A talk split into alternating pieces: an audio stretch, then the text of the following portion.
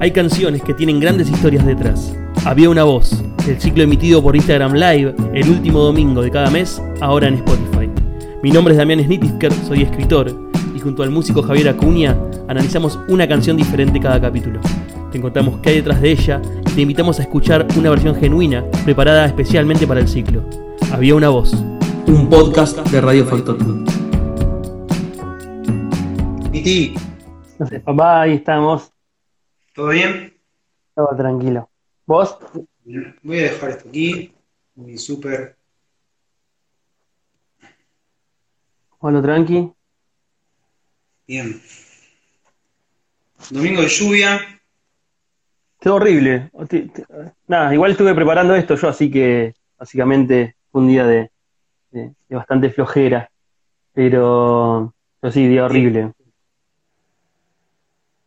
¿Vos? Y yo también, un poco preparando esto. No quiero tirar nada al piso porque está todo agarrado con, con no alfileres, pero casi. Todo un sistema muy. que ya algún día lo vamos a sacar foto y lo vamos a mostrar. Claro, el, el, el detrás de behind the scene sería como, ¿qué pasa sí. de- detrás de...? todo lo que pasa detrás de lo que no se ve. Por algo no se ve, ¿no? Bueno, bienvenidos a, eh, ¿no? Eh, Javi, bienvenido al resto a esta, a esta eh, emisión tan particular de, de, de Había una voz. Quizás, además de la tragedia, algo que viene signando a este, a este ciclo, vienen las, las coincidencias, ¿no? La- las, las- las maravillosas coincidencias que, que, que nos enteramos casi sobre la marcha, porque uno cuando, cuando nosotros preparamos el, el contenido de, de este ciclo, eh, pensamos en una cuestión eh, de, de gustos propios, ¿no? O sea, che, nos interesa salir con esto y, y nos impactó tanto eh, Strange Fruit de Billie Holiday que decidimos arrancar el ciclo con ella sin saber que ese mismo mes se cumplían, no sé, 80 años eh, o no, eh, una cosa así, de, la, de ese linchamiento de, de los dos jóvenes afroamericanos eh, en, en Estados Unidos. Y hoy nos pasó algo si- similar, hace mm, tres meses cuando empezamos con, el- con este ciclo, dijimos, bueno, vamos a hacer un- una primera temporada de, de cinco capítulos.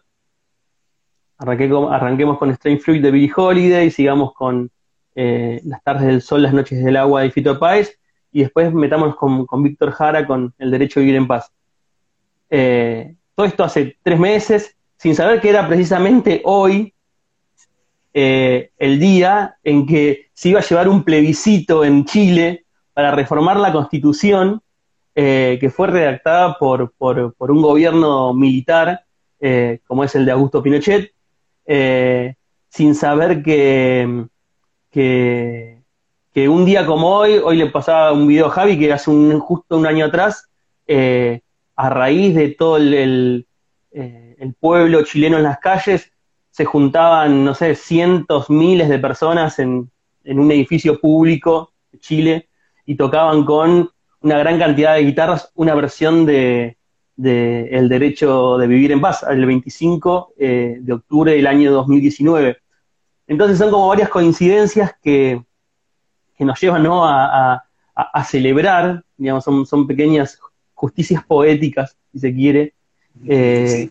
que, que, que nos, nada, que nos, que nos, nos hace mirar con buenos ojos eh, esa eh, elección que venimos haciendo. Algo que nos demuestra eso quizás también es la actual, digamos, la, no la actualidad, sino la vigencia, mejor dicho, de esas canciones o, los motivos por los que fueron escritas, ¿no? Eh, Entonces, eh, en ese sentido me parece que, es buena la, la selección y más con un tema como, como, como el que tenemos hoy. ¿A vos todo esto que, que, que te despierta? No, más o menos lo mismo, ¿viste? Porque, digamos, la idea era hacer como un abordaje de canciones, como agarrar las canciones así, algunas canciones que tenían una historia interesante detrás y como observarlas compartir con la gente que se quiera conectar eh, la historia detrás de la canción y obviamente después la canción en sí mismo. Pero eh, todo esto que, vino pasando a raíz también de las canciones que fueron, que fuimos eligiendo, eh, es como que también va llevando el ciclo, digamos, como por un caminito, por un sendero, ¿no? De, cosas que, van más allá de la canción, porque justamente como estamos tratando sus historias, eh, nos estamos metiendo con eso, de, ese, extra que tiene la canción, que es más, va más allá de la melodía, los acordes, el ritmo, etcétera, que, que por eso por eso está vos ahí sentado, ¿no? Porque vos sos el que, el que se encarga como más de esa parte. Y, digo, cómo el ciclo va yendo como, como, por, ese, como por ese lado. Eh, y, hay unas conexiones a, su vez entre capítulos que después, por lo menos desde el, aspecto musical, voy, voy a compartir con vos y, con la gente que se está, que se está este, acercando, que se está conectando, que también conecta, digamos, esta canción con la, por ejemplo, con Strange Fruit y con cosas que hablamos en ese, en ese capítulo, digamos, sobre la música. Y sí, es como que todo se va hilvanando solo, digamos, sin planearlo tanto, como que nosotros agarramos la canción, eh, estudiamos un poco la historia, compartimos ahí en un par de charlas lo que nos parece que se puede decir, y después como que las coincidencias esas van brotando solas, digamos, no es que eh, vamos como a causa de eso decidiendo. Y es muy interesante eso como va, va sucediendo. Muy, muy, muy interesante. Y esto de que hoy justamente el pueblo chileno está plebiscitando ¿no? la, reforma constitucional, justo que nosotros estamos eh, abordando esta canción, la verdad que es, hace que el, que el capítulo en sí mismo sea bastante bastante especial. De especial, exactamente. Eh, por, el acontecimiento. Por otro lado, algo que, me, llama mucho la atención eh, es, quizás eh, el hecho de que también, incluso los temas que, vienen como aparejados con esto, también tienen una relevancia en, en el momento. O sea, el tema que va a tocar a partir de la canción de Víctor Jara es la guerra de Vietnam. Y la guerra de Vietnam eh, cumple algo así como 55 años eh, el comienzo en el próximo primero de noviembre, o sea, dentro de seis días o siete días. Eh, a ver, 55, ayúdame, son 50, 60, 65 años, sí.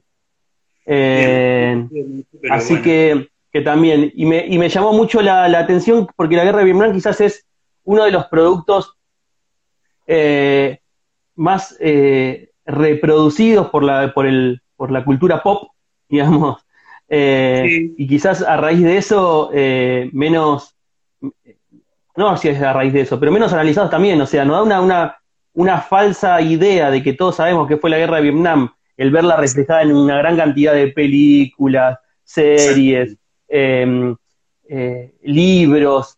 Eh, lo que tenía pasando es que todos estamos familiarizados con el concepto sin, sin saber cuál fue el tema de fondo, ¿no? Em, a, la hora de, de, ver la guerra. O sea, lo que más me, cuando vos me decís guerra de Vietnam, lo primero que se me viene a la cabeza es Forrest Gump dando el discurso y que viene uno y le desenchufa el micrófono y dice, eso es todo lo que tengo que decir sobre la guerra de Vietnam, ¿viste? O sea... Stallone, ¿viste? Haciendo de Rambo. Chuck Norris, qué sé yo. ¿Viste? Eh, Pero eso, eso que mencionás, es, bueno, es por una charla súper interesante que ojalá se pueda tener en algún momento, aunque sea, aunque no sea, digamos, transmitida, pero esto de que cómo el, el sistema en realidad cuando, digamos, cómo esconder un elefante con mil elefantes. ¿Entendés? Entonces, eh, muchas veces cuando hay causas nobles que, tienen los pueblos, eh, el sistema lo que hace es inflarlo, inflarlo, inflarlo, inflarlo hasta que lo vacía de contenido. Digamos, eso en, en géneros musicales se ve un montón. Digamos que no sé, por ejemplo, se me ocurre ahora el reggae, que es una música, primero que está muy vinculada a una espiritualidad, a una cuestión religiosa, y también es una música picante, para decirlo de, alguna manera. Pero ¿qué hace el sistema frente a esa incomodidad que le genera un, un estilo musical de esa característica? ¿Los mata a todos los que tocan reggae? No. Transforma el reggae en una moda y solo le, solo le lleva a una generación vaciarlo de contenido, porque la próxima generación ya nace y crece viendo que es esa nueva cosa, por ejemplo el reggae, que es, no quiero dar nombres, pero que es una cosa, viste, como de vacía, chingui chingui, y ya está, esa nueva generación ya lo mamó de entrada así, vaciado de contenido, entonces ya así lo desactivan. Ese es un, cuidado que, que creo que tenemos que tener los pueblos a la hora de ver cómo nuestros ideales son combatidos en realidad de esa manera. No, cuando está ¿viste? ya en la novela de Suar, cuando está en la... Mm, a mí ya me da como medio desconfianza. Parece que... Parece como que, viste, que hay una ayuda a, pero en realidad es un vaciado, me parece. Hay, hay un mecanismo propio de la hegemonía, que todo aquello que es contra hegemonía o contra cultura, lo que termina haciendo es apropiándose de ello y, e industrializándolo, o sea, vendiéndolo empaquetado y en, eh, a, un buen precio. Eh, un, un, ejemplo de eso es eh, eh, la remera del Che en los calzoncillos Calvin Klein, ¿no? O sea. claro. ¿Entendés? Que lo pagás con descuento con la American Express, la remera del Che claro, en el shopping. La, sí, la remera o la, la, cara del Che en diferentes productos, digamos, o sea, es, es, es, bastante sencillo desarticularlo de esa manera, o sea, es hacerlo inofensivo de, de, alguna manera. O sea, sacarle el tabú y hacerlo, eh, eh, digamos, tan, tan común y tan, y tan, y tan, que termina siendo parte de la cotidianidad y que no, no asusta a nadie. Pero bueno, en fin, eh, arrancando un poquito con, con, con lo que concierne a este capítulo, primero sí, como dice Lucas ahí, mencionaba Credence, claro, gran referencia. Fortunate Son, Fortunate Son es una una gran referencia eh, a, la guerra de Vietnam, ¿no? Todas las películas que eh, tienen un poco de eso. Pero bueno, antes en esta, en esta idea de, contexto, de, em, tenemos, es un tema como muy, muy amplio. Em, quizás, bueno, pues tenemos la realidad chilena, tenemos la historia de Víctor Jara por un lado y tenemos eh, la historia de Vietnam por el otro, y son dos temas hiper complejos e hiper largos que darían como para más de un capítulo de, de 40 minutos. Así que lo que tratamos de hacer eh, en este momento, si bien a, veces hablamos de lo, de lo extracultural, o sea, de lo, de lo que va por fuera de la canción y después lo que está por dentro en, la segunda parte, y vamos a hablar un poquito de todo, porque en realidad esta canción no hay una historia detrás de la canción, o sea, sino que la, historia está por delante de la canción, o sea, la, la, la, historia del tema ya está en su propia letra, en el uso. Eh, no, no erro si digo que el derecho a vivir en paz se convirtió en un himno de protesta de, de en todo el mundo, desde, desde no sé, eh, Bruce Sprinting, eh, ayer escuchábamos una versión de Roger Waters, músicos chilenos, músicos chilenos, no, no recomendada, músicos chilenos, músicos argentinos, eh, todo el mundo, Arlo Guthrie, ¿no? el, hijo del, gran Goody Guthrie, también se hizo una versiones de, este tema, eh, o de la música en general de Víctor Jara. Sea, se, ha convertido en, una canción estandarte de, diferentes eh, protestas, se ha resignificado, incluso se ha hasta mal usado, porque salió ahí la Fundación Víctor Jara, que dirige Joan Jara, la mujer, la, mujer de él, tiene también como ciertos reparos a la hora de quienes utilizan la canción, como diciendo, che, eh, nada, partidos políticos no, no, no utilicen eh, esta canción. A Víctor Jara le pasó hasta en vida. La derecha, la derecha fascista chilena, eh, en las elecciones contra, contra, contra, perdón, contra Allende, mira que furcio enorme iba, iba, a cometer, utilizaba canciones de Víctor Jara con, con una letra modificada, con proclamas terribles como Allende es el caos y, los comunistas tienen que irse de Chile, o sea, es una canción de Víctor Jara, ¿entendés? Que, era como eh, el cantante emblema de... Es eso que estábamos diciendo, es lo mismo, es tomar eso gobierno Salvador Allende. y vaciarlo de contenido, transmutarlo en otra cosa. Y, y Pero bueno- tirártelo por la cara, tirártelo por la cara, tirártelo por la cara. Para presentarles un poquito, Víctor Jara es un músico chileno, nació en el año 1932. Eh, su padre era un, un campesino, una- un trabajador de la, de la tierra, y su madre era una ama de casa, pero que además eh, eh, sabía tocar la guitarra eh, y amante del folclore, es la que lo, lo, induce o lo, lo introduce a, a Víctor Jara a la música. Eh, Víctor Jara deja la escuela de muy joven, empieza a trabajar para, para colaborar con la familia.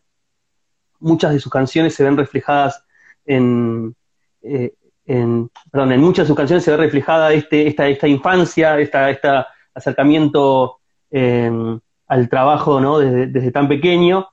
Eh, pero luego empieza, empieza a, seguir estudiando, se mete en, un, monasterio como una especie de monaguillo, eh, se da cuenta que la iglesia no es lo suyo, eh, pero, no sé, introduce cuestiones del canto gregoriano que después no lo ayudarían como a, su beta más musical. Digamos, él además, algo que quizás para los que somos eh, eh, posteriores a, su generación se nos, se nos escapa es que eh, Víctor Jara, antes de ser un músico famoso, era un gran drama- dramaturgo. Eh, Víctor Jara logra que lo acepten en la, en la, en la Universidad de Chile, en la, en, en la Escuela de, Arte. Él antes de, hecho, de eso había sido mimo, había estudiado mim, eh, para ser mimo. Se convirtió en un gran dramaturgo. Escribió obras, dirigió, dirigió 12 obras, entre, entre, entre dirección y asistencia a la dirección tuvo 12 obras. Comparando esto con, los, con sus discos que tuvo 8, o sea, tuvo mayor producción de obras de teatro que, que discos.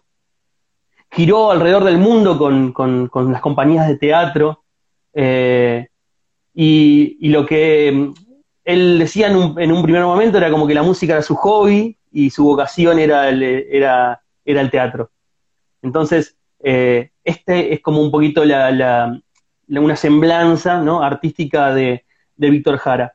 Víctor Jara se inscribe en lo que se llama la nueva canción chilena. La nueva canción chilena aparece a principios de la década del 60 y termina en el 73 con el golpe de Estado de Pinochet, cuando la mayoría de los, de los integrantes de este movimiento llamado la eh, nueva canción chilena se ven obligados a exiliarse en el exterior para no morir o, sufrir torturas o desapariciones o ser internados en, psiquiátricos. Eh, ¿Cómo surge este movimiento? Los hijos de, Violeta Parra, eh, Isabel y Ángel Parra, tenían una peña, la peña de los Parra. ¿no? Recordemos que Violeta Parra viene de una familia de músicos, ¿no? Su padre, eh, eh, sus hermanos, era como que te diga acá los Carabajal, por, ¿no? Por, por, por, por, tener un ejemplo más cercano. Entonces, eh, eh, Violeta, eh, los hijos de Violeta tenían un, un- lugar donde se juntaban, quien quiera conocer el, el folclore chileno, digamos, tenían un lugar donde se juntaban los fines de semana a tocar y a, a compartir, digamos, con, con el resto. A partir de esto hay un montón de, artistas, como bueno, eh, Isabel y Ángel Parra, Ro- Rolando Larcón, Víctor Jara, Patricio Mans, que se inscriben este- dentro de este nuevo movimiento. Que lo que hace es, además de eh, reivindicar y retomar el folclore chileno, le agregan los sonidos de ese momento de latinoamericanos. O sea, ritmos latinoamericanos, empiezan a hacer fusiones. eh, y por sobre todas las cosas, quizás lo más importante o lo que más identifica a este, a este movimiento de la nueva canción chilena es el carácter social de las letras. O sea, es un rasgo determinante para, para este tipo de. para, estos, para estos artistas. Eh, empieza a tener un contenido eh, social muy, muy, muy grande, eh, de denuncia, reivindica- reivindicando proclamas que luego se verían eh, referenciadas en, digamos, en lo que fue la campaña de, de- de Allende, ¿no? O sea, eh, ellos empiezan a, de alguna manera a, op- a operar o a participar eh, en estas peñas durante el gobierno de Frey, que fue un gobierno medio de cristiano, pero popular, o sea, con no mucho alcance, digamos, como el de como el de Allende, pero hay como que permitía esta, este tipo de, eh, de movidas ¿no? y, de, y, de, y de cuestiones. Eh, y tiene tanta relevancia este, esta nueva canción chilena que eh, en el 68 se crea eh, la discoteca eh, del cantar popular, que lo impulsan las, juventudes chilenas, perdón, las juventudes comunistas chilenas, y lo que hacen es publicar, o sea, generan un sello para poder publicar a la cantidad de artistas anticapitalistas y con letras contestatarias que la industria no estaba publicando. Claro. Eh, nada, el primer disco, imagínate la impronta que el primer disco son los Quilapayún haciendo eh, X Vietnam. O sea, ahí arranca, entonces ahí te das cuenta de, de, de nada, del, del tipo de, de, de, material que luego empezarían a, a difundir. Eh, y a diferencia, y esto es muy interesante, que me parece como un, un, una diferencia que marca eh, tajante Víctor Jara con respecto a la música de protesta, ¿no? Como la conocemos, él renegaba mucho del mote protesta, o sea, el protestón, el que se queja, y sobre todo porque mm, él lo que veía eh, en los famosos músicos de protesta de la época estadounidense, no sé, Bob Dylan, Joan Baez eh, y compañía, él lo que decía eran, son básicamente son marionetas, están producidos por un mercado que tiene eh, y terminan teniendo las mismas limitaciones que los ídolos comerciales. Lo que decíamos recién, ¿no? De lo que agarra el, ¿no? Cómo esconder un elefante con mil elefantes, o sea, nada, te hago esto, che, se queja, mira, bueno, se está quejando de que los afroamericanos tienen derecho a Bob Dylan. Bueno, hagamos un disquito, así le ponemos un precio y vendemos. Vamos a vender a Bob Dylan quejándose. Vendemos a los negros. Porque básicamente lo que Víctor Jara dice,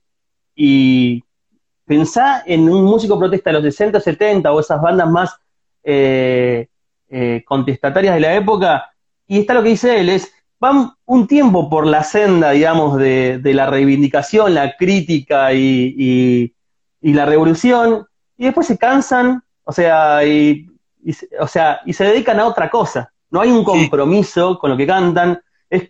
Nada, es una instancia, y eso termina generando una sensación, decía él, eh, de que la revolución es, una, es, es propia de una, de una, época de la vida, la juventud, ¿no? Exacto. El tío diciendo, ¿no? Esto lo, lo, agrego yo, pero es como el tío diciéndote, yo a tu edad, a Botamacri, pero dice, a tu edad te dice que era del, ¿no? del, del Partido Comunista claro. Revolucionario. Claro. Pero básicamente lo que dice es nada, es, este tipo de artistas, claro, este tipo de artistas lo que termina haciendo es, eh, no, o sea, burguesa, no pierden el interés en la causa, eh, y lo que hace es sirve para neutralizar eh, el espíritu de rebelión innato de los jóvenes. Claro. Así que lo que él prefería, antes que canción de protesta, era canción revolucionaria. Así, tranqui. Y, y, muchas de sus canciones se enmarcan en una tradición de, de los movimientos obreros desde el principio del siglo XX, que lo que hacían era eh, escribir canciones con un contenido político y que refiera a, la, a, las necesidades y proclamas del partido para poder cantarlas a los campesinos y obreros analfabetos. Entonces no necesitaban leer para, para conocer, eh, digamos, la, la, eh, la, impronta del partido, lo que el partido quería transmitir, a través de folletos, ¿no? Como esa cosa que suele parecer sino que eh, con una canción pegadiza, o sea, popular, de folclore, ¿no? Lo que los tipos están acostumbrados, eh, se, le, se, acercaba eh, estos contenidos. Y básicamente Víctor Jara lo que, lo que hace con, sus letras es enmarcarse de, dentro de, ese tipo de canciones obreras. Y algo muy fuerte, como para cerrar este, este bloque y darte el paso a vos para que hables un poquito de música, porque ya me extendí un poquito. Es, después vamos a hablar un poquito, vamos a mencionar el asesinato de Víctor Jara, eh, que fue eh, en septiembre de 1973. Chile venía de un, contexto social eh, muy complicado, la derecha reaccionó mucho, la CIA mandando armas a través de encomiendas a Chile, el gobierno de Estados Unidos poniendo plata para los, las, las campañas desestabilizadoras de los, los políticos de la oposición, fusilamiento, eh, secuestros y, nada, asesinato de, militares chilenos que en ese momento se enmarcaban dentro de una un, gran respeto a la, a la democracia, ¿no? Entonces, antes de que aparezcan tipos como Pinochet, fusilan a los militares que estaban, digamos, que garantizaban eh, los gobiernos democráticos. Entonces venían de eso, ya se venía viendo como, eh, desabastecimiento, huelgas organizadas por las propias empresas, eh, volatilidad en el dólar, cosas que ya conocemos. Cosas que nunca vimos nosotros. Estados Unidos, cuando, cuando Allende nacionaliza las, minas de bronce, eh, lo que hace Estados Unidos es minar, digamos, el mercado de bronce, entonces saca a vender bronce hasta de donde no tiene para que Chile no tenga con quién comerciar. Entonces era un año muy complicado el 72. Ah, eh, en ese año Neruda gana el premio Nobel y en un el festejo, que en una cancha, ¿no? ante una gran multitud, él teme que se venga eh, una guerra civil. Y dicen que ese mismo año, en la Nochebuena de 1972, eh, Víctor Jara le dijo a Joan, su esposa, es, este año será crucial, mamita, me pregunto dónde vamos a estar en la Navidad que viene. ¿No? Se pone piel de gallina, Víctor Jara no llegó a la siguiente Navidad. Así que básicamente, bueno, esto es lo que, de alguna manera, para introducirlos eh, en, el autor. Luego, en, un ratito, vamos a estar hablando de, del contenido de la canción. Así que, pero antes que eso, bueno, Javi, quiero darte como el pie eh, a, a, que quiero leer algo que comentó Maga acá, ¿no? Maga que eh, nos pone la estrella de la esperanza continuará siendo nuestra, vientos del pueblo me llaman, vientos del pueblo me llevan, así que cantará el poeta mientras el alma suene por los caminos del pueblo, decía Jara. Increíble. Qué grande Maga, gracias Maga. bueno, lo, lo que, lo que mm, porque estaba pensando como qué decir de la canción en, términos más estrictamente musicales, ¿no? Ya que estamos hablando mucho del contexto y del autor y de su biografía en, sentido. Bueno, eh, una cosa que me llama mucho la atención, que me llamó mucho la atención de, la, de esta canción, en principio es esa mixtura que logra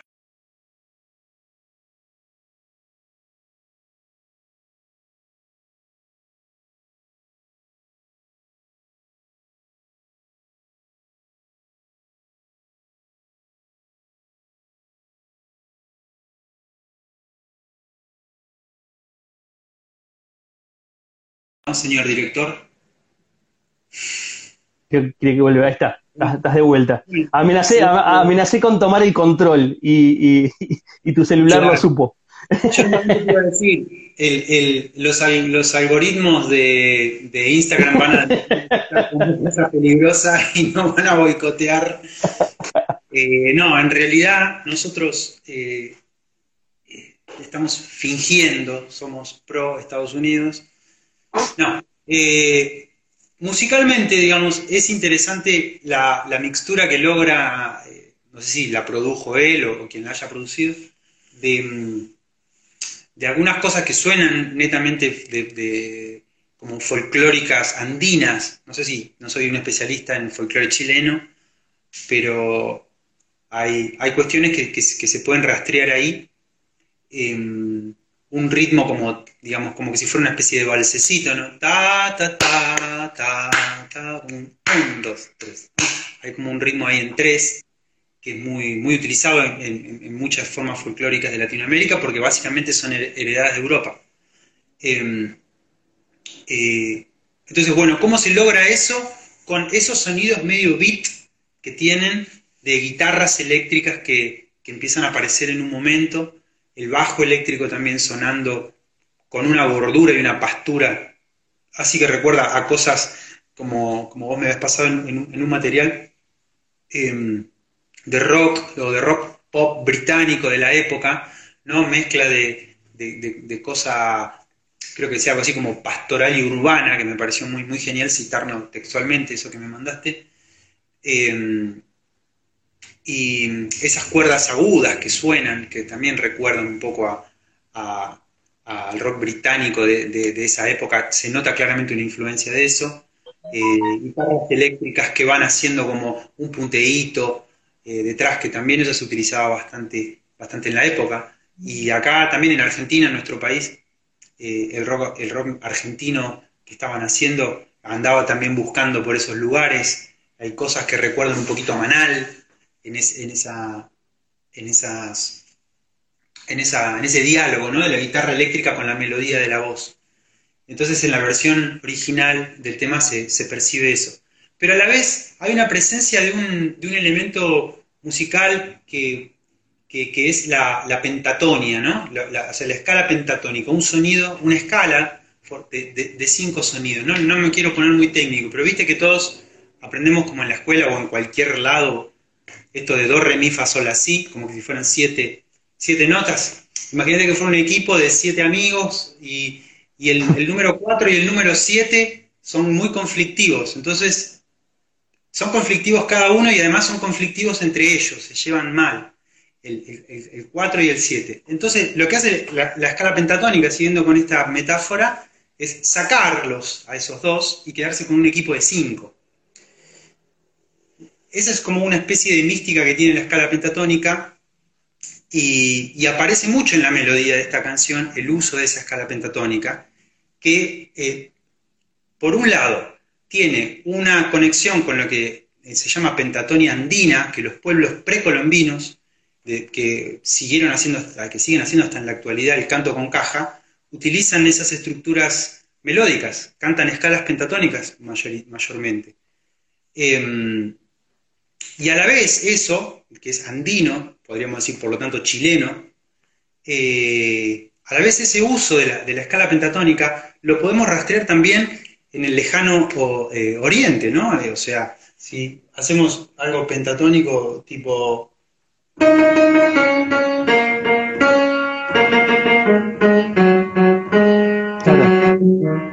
¿Qué imaginamos? Hoy decíamos un chinito en una tintorería, los chinitos fabrican los celulares con lo que estamos hablando vos y yo en este momento. Claro, pero bueno, sí, sí, sí, Bueno, ese sonido pentatónico del otro lado del océano.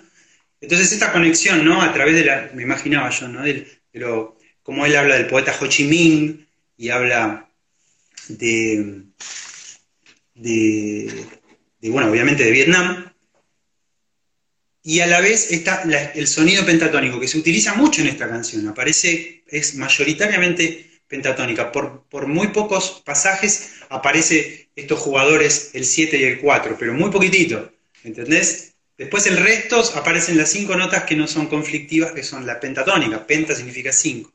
Entonces, esa fue también otra cosa que me llamó mucho la atención desde, desde el punto de vista musical, ¿no? Cómo está armada su, estructura, su instrumentación y su orquestación, eh, que remite mucho a la época. Esta mezcla de, lo propio, de lo, folclórico de, los pueblos eh, latinoamericanos, pero también influenciado por el sonido que se escuchaba afuera, que venía, mejor dicho, de afuera, eh, principalmente de Inglaterra.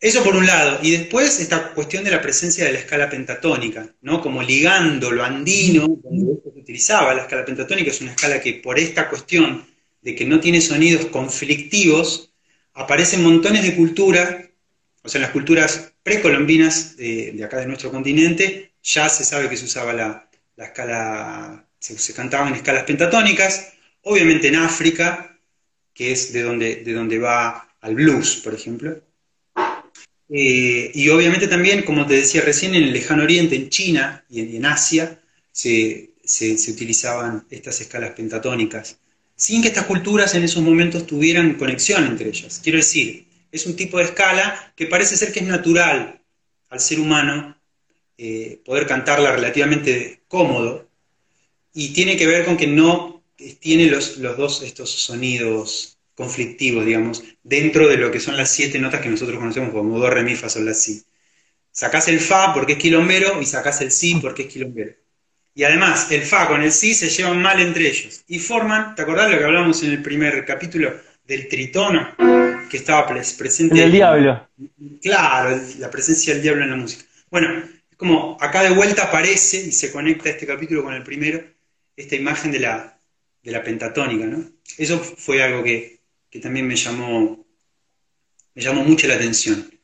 Y después que tiene una estructura muy simple la canción, o sea, tiene como una, como una especie de unidad, una célula, la letra, ¿no? Una célula de sentido que se va repitiendo.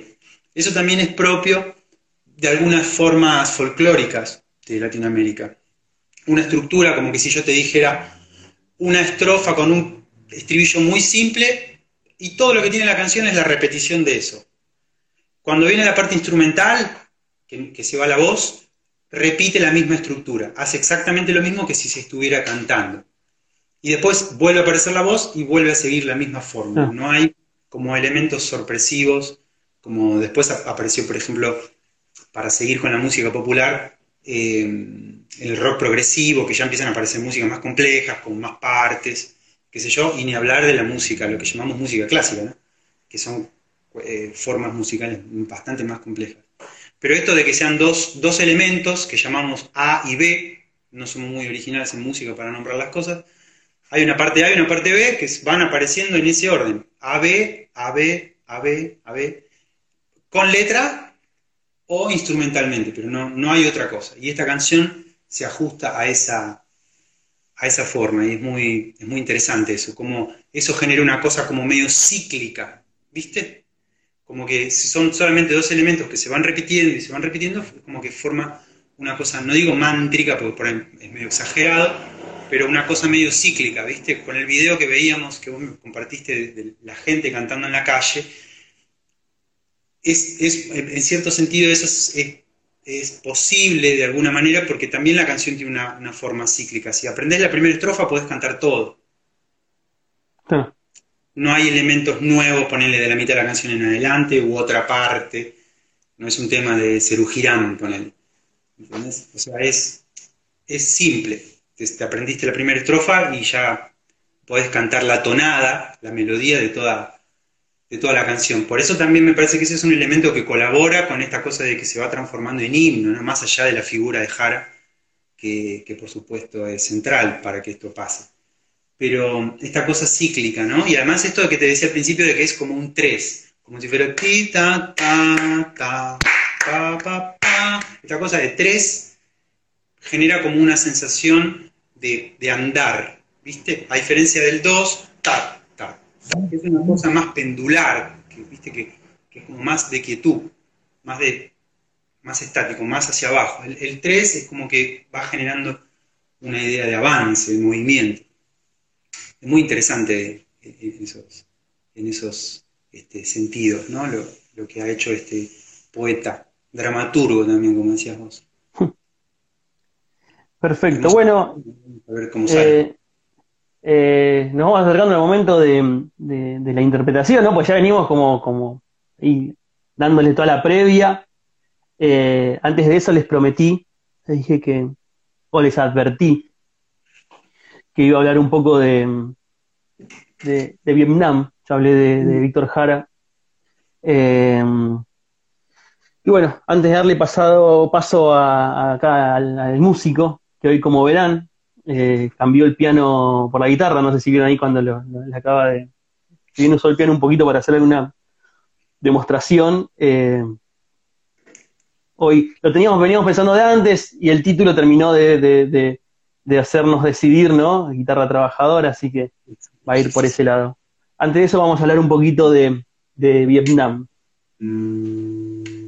Sobre las espaldas del pueblo vietnamita pesan más de 7 millones de toneladas de bombas lanzadas desde el cielo, más del triple de los 2 millones lanzados por Estados Unidos en Europa y Asia durante la Segunda Guerra Mundial.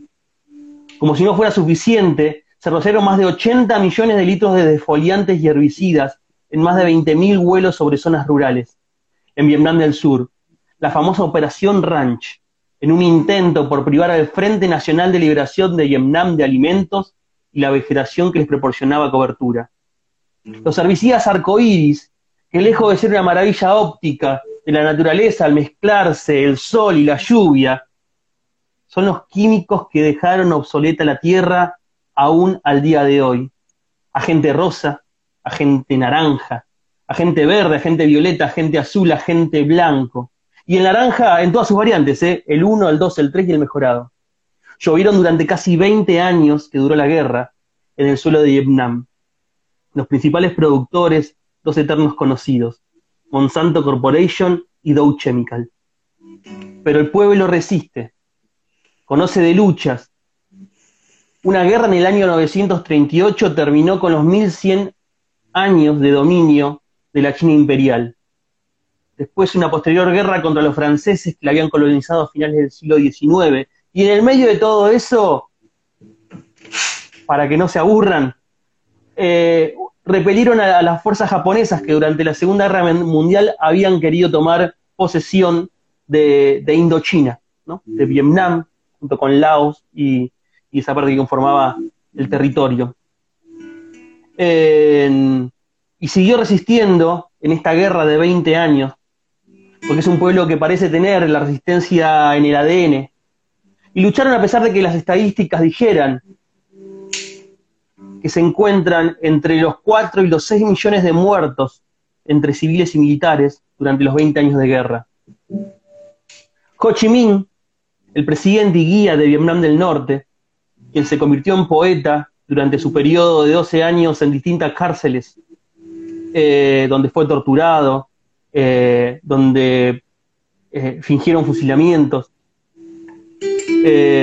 alrededor del año 42 escribió su diario de prisión con versos como los dos que le voy a leer, Claro de Luna. No hay alcohol ni flores para los prisioneros, pero la noche es tan encantadora, ¿cómo podemos celebrarla? Voy al agujero de ventilación y contemplo la luna, y a través del agujero de la luna le sonríe el poeta. O noche fría, noche de otoño, no hay colchón, no hay mantas, no hay sueño, cuerpos y piernas ensimismados y entumecidos. La luna brilla en, los, en las hojas heladas de los bananos, detrás de los barrotes. La osa mayor se balancea sobre el polo. Se habla mucho de Ho Chi Minh o el tío Ho, como solían decirle, y de su convicción, en que todos compartan las mismas condiciones de vida y hacerlo sentirse partes de la misma lucha en común. Así, los oficiales del ejército de Vietnam del Norte solían vivir en los mismos túneles que sus soldados, y los miembros del Politburó de Junoy solían adentrarse en la selva para animar a los zapadores y a las brigadas de choque de las juventudes especiales. Él mismo, durante muchos años, vivía en una casa pequeña, pese a los ofrecimientos del gobierno de trasladarse a un domicilio mejor. Ho Chi Minh murió el 2 de septiembre del año 1969 en su casa en Hanoi debido a un paro cardíaco a la edad de 79 años a causa de una tuberculosis. Esto ocurrió seis años antes de finalizarse la guerra contra los Estados Unidos y no pudo llegar a ver la Vietnam comunista. Ese mismo año, el año 69, al otro lado del mundo, y mientras trabajaba en el montaje de Viet Rock, un musical de rock eh, de Megan Terry, una obra que denuncia la violenta participación de Estados Unidos en la guerra de Vietnam, y que es que Víctor Jara compone la famosa canción que transformaría en un emblema de lucha para las generaciones venideras, el derecho de vivir en paz. La misma se estrenó en el año 1971 en el álbum homónimo, solo dos años antes del secuestro, tortura y asesinato de Jara. Secuestro que se llevaba adelante al mismo tiempo que el Palacio de la Moneda de Chile, donde estaba trincherado el presidente elegido democráticamente, Salvador Allende, fuera bombardeado por la Fuerza Aérea Chilena en un nuevo golpe de Estado en la región con bombas financiadas por los mismos bolsillos que pagaron las bombas y los químicos de Vietnam, los Estados Unidos de América. Víctor Jara murió el 16 de septiembre de 1973, triste coincidencia, el mismo mes que Tío Howe. Y hasta su último aliento respiró arte y denuncia, y con un lápiz prestado escribió su último poema, Estadio Chile, guardado celosamente por un detenido en su zapato y cuyos versos fueron memorizados por diferentes personas para asegurar la supervivencia del mismo. Luego de eso fue torturado, le cortaron la lengua, las manos y lo remotaron con 44 balazos, como si eso alcanzara para silenciar su enorme voz y a esa maravillosa guitarra trabajadora.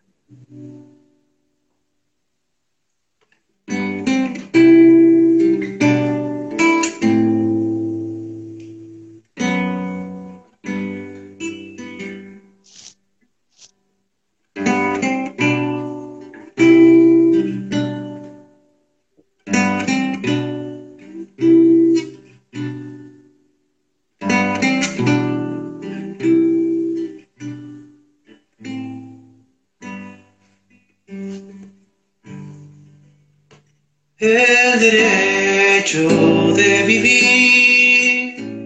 Poeta Ho Chi Minh que golpea de Vietnam a toda la humanidad.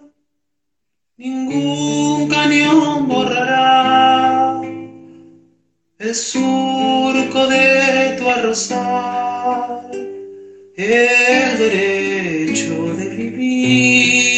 en paz.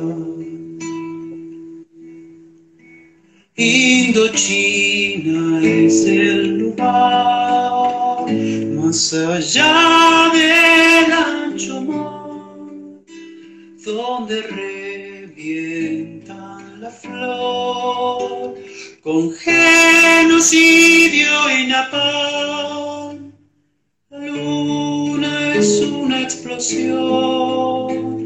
Que funde todo el clamor, el derecho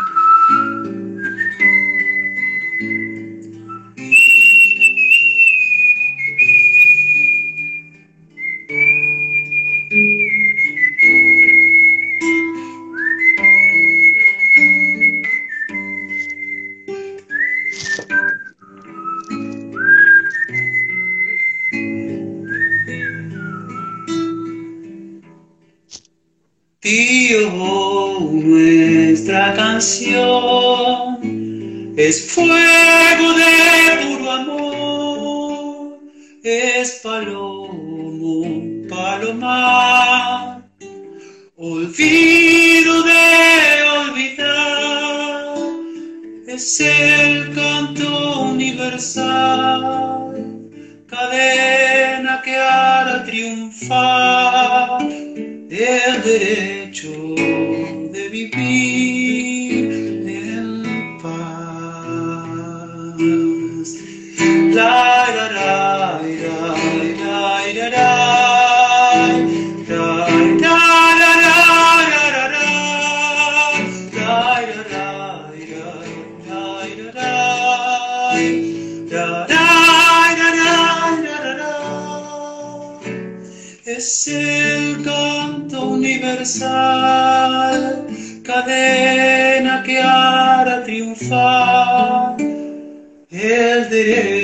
derecho de vivir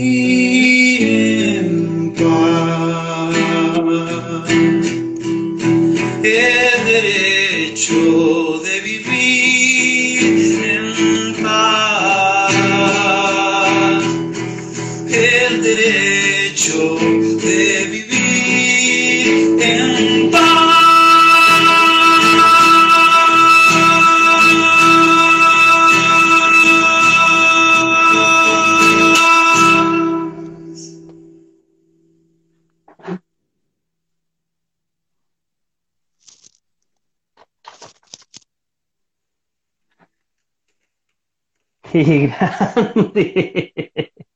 Bien, papá. Qué grande, Javi. ¿Qué onda? ¿Cómo la sentiste? La costumbre uno termina como un poco eh, eh, Con la energía allá arriba, sí. así como con, con unas cositas pasando por dentro, por todos lados, semejante canción. Terror también de, ¿por qué negarlo? Terror de arruinarlo todo, de pifiar un acorde, de- qué sé yo, viste, estoy ahí como con el machete, pero, pero bueno, más allá de eso, después de todo lo que estuvimos compartiendo acerca de la canción en sí misma, de su autor, de la historia y de lo que está pasando ahora en el, en el pueblo chileno en este momento, cantar esto es como muy, muy intenso. Em, pero bueno, muy feliz, muy feliz de compartirlo con vos, Niti, otra vez, re agradecido a full. Y obviamente con la gente que está conectada ahí también, que, que- se acerca a compartir, un poco se trata de eso. Eh, es, es maravilloso, maravilloso poder compartirlo y eso, más allá de que sabemos que técnicamente no, no, es la mejor vía, ya se podrá, cuando podamos compartir el espacio y estar en el mismo lugar, vos y yo, Niti, por ahí haciendo estas transmisiones, vamos a poder quizás hacerlo con mejor calidad de, audio, no sé. Eh, pero bueno, creo que la cuando algo es verdadero llega, de, lo mismo que la gente que está diciendo cosas lindas ahí, que no llegan a nosotros, y su presencia que parece ser solo un numerito acá arriba, en realidad se siente y es, y es muy importante. Totalmente, sí, yo también quiero agradecer a todos los que, los que fueron pasando, no, no, sé si están todos ahora, eh, Ariel, eh, eh, a Griselda, a Maga, a Sole, andaba Pato hace un rato por ahí, Lucas, Chechu, Sofi, Luke, otro Lucas más, la Pipi andaba por ahí también, está llena de gente, ahora se me, nombrar a veces es meter la, la viste, nada, la pata en la trampa porque, porque existe, en el momento te, te perdés alguno, Nico también, Nico y Lili están escuchando. Eh, nada, no quiero fallar con ninguno, con todos los que estuvieron escuchando. Eh, eh, nada, muchísimas, muchísimas gracias. y bueno, nada, queremos...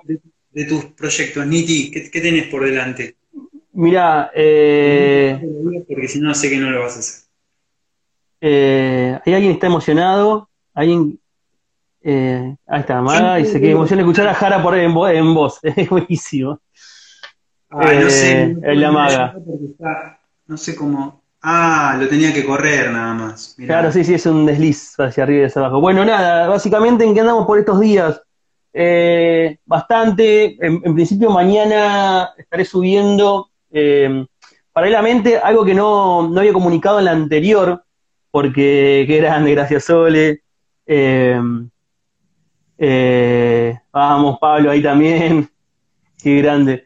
Eh, algo que no habían anunciado en, los, programas anteriores, porque básicamente no existía esta posibilidad de revivir los. Había una voz de dos maneras. Por un lado, las historias de Javi se meten ahí, digamos, y lo pueden ver una manera también quizás más práctica para los tiempos que corren, en la cual uno escucha el celular caminando o en la fila del, supermercado eh, o viajando, es en Spotify.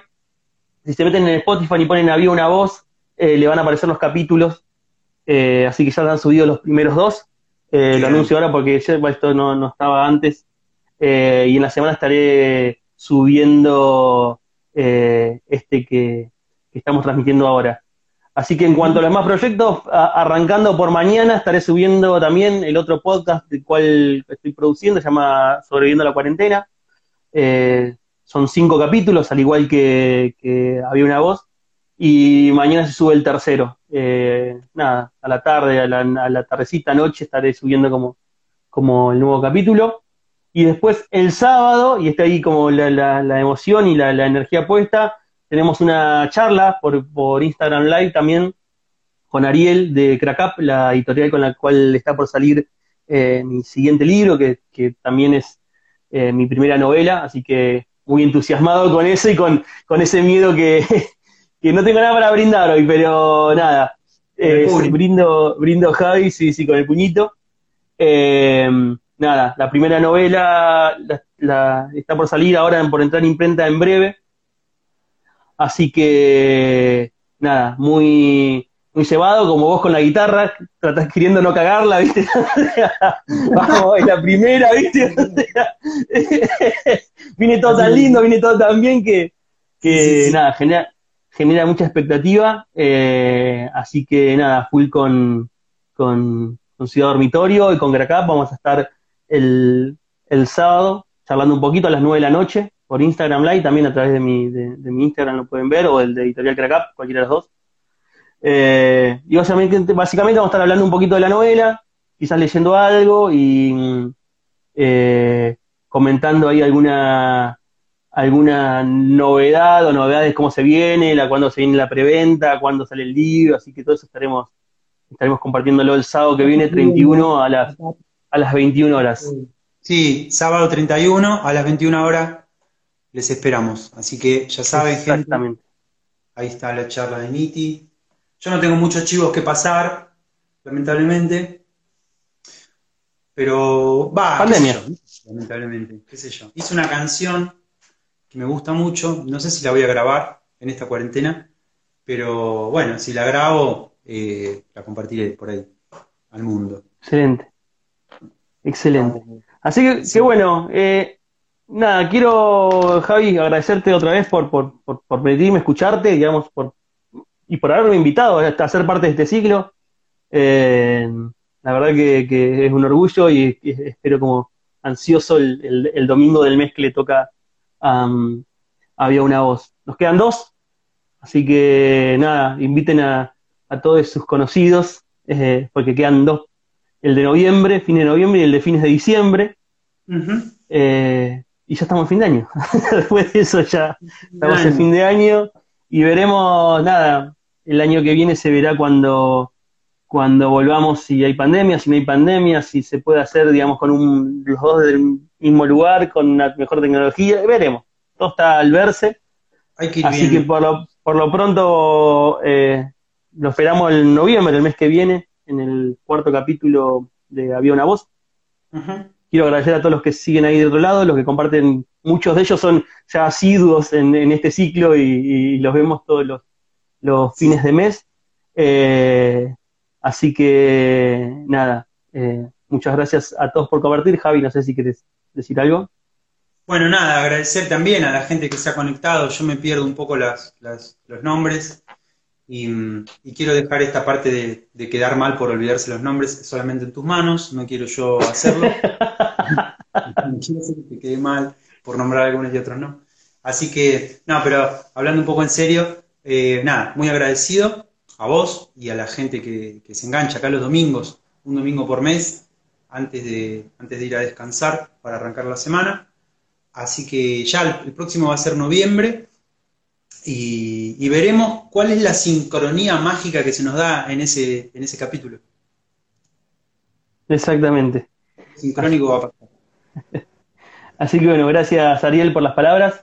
Eh, así bueno, gente, muchísimas gracias. Que tengan un buen comienzo de semana y bueno, nos estamos viendo. Un abrazo grande, Javi. ¿Cómo está mi papá? Hablamos, un abrazo. Esto fue Había una voz. Un podcast de Radio Factotum. Los esperamos la próxima.